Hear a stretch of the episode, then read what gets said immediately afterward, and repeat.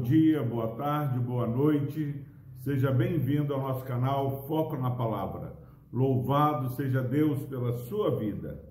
Hoje vamos meditar no versículo 19 da Epístola de Judas. Diz o seguinte: São estes os que promovem divisões sensuais que não têm o Espírito. Na versão NVI, nova versão internacional, é, diz o seguinte: Estes são os que causam divisões entre vocês, os quais seguem a tendência da sua própria alma e não têm o Espírito. Meu irmão, minha irmã,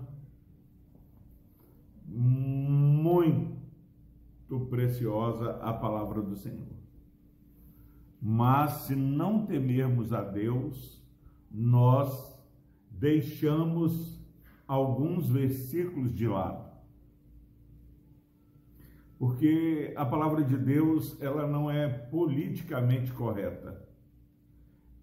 A palavra de Deus é como a espada de dois gumes, que separa juntas e medulas, alma e espírito.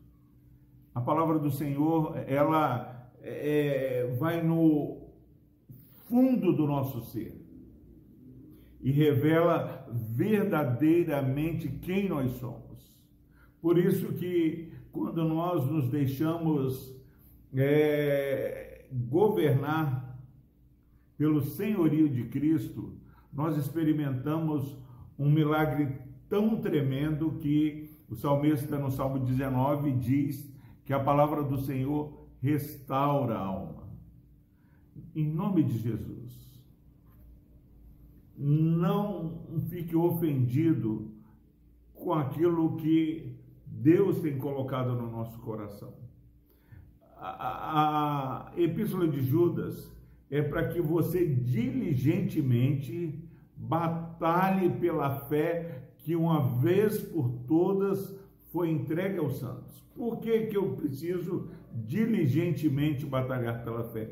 Porque é, em toda a época, nos últimos dias, é, quando a Bíblia fala nos últimos dias, ela quer sempre referir após a segunda vinda de Cristo, porque tudo que Deus é, planejou realizar, ele realizou até a primeira vinda de Cristo. No plano eterno de Deus, só falta Jesus voltar não tem muitas coisas a ser ditas. Jesus volta, a igreja vai subir e nós experimentaremos a consumação.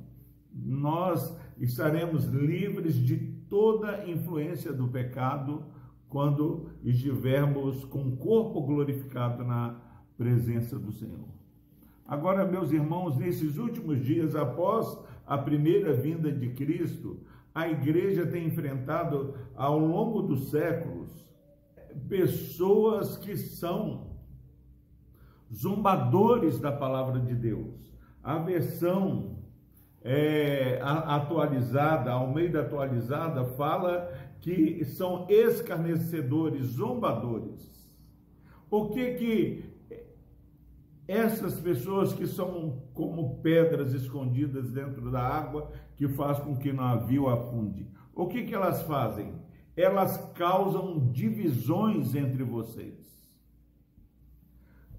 A palavra do Senhor é muito clara, eu gosto muito de 1 Coríntios 6, que ele fala que só em haver divisão, haver confusão, haver contenda, é uma completa derrota.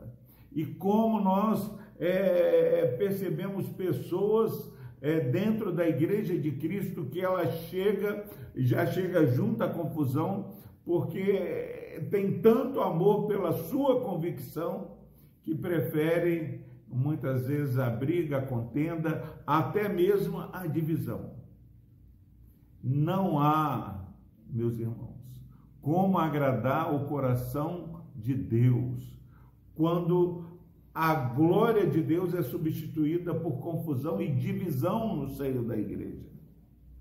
As pessoas precisam ver que há entre nós é, uma unidade, pessoas diferentes que buscam a glória de Deus. se no final a sua vontade, a minha vontade, é, que nós julgamos certa, prevalecer, mas houve confusão, nós já experimentamos derrota, porque o mundo vai olhar as divisões causadas. E a, a palavra do Senhor aqui em Judas está falando: esses zombadores, escarnecedores, eles causam divisão porque seguem a, o desejo, a tendência da carne, da sua alma. Eu preciso a cada dia negar a mim mesmo, tomar a minha cruz e seguir ao Senhor. Jesus fala: se alguém quiser que você ande uma milha, ande duas, que é a capa da túnica. Perder por causa do amor a Deus, não por causa do temor a, do, daquilo que o homem pode fazer, nós estamos ganhando. Precisamos temer a Deus que faz a alma perecer no inferno daqueles que estão zombando. Não temer aquilo que o homem pode fazer, porque nada que ele possa fazer com o nosso corpo é, vai transcender, porque nós é, somos, já herdamos a vida eterna em Cristo Jesus.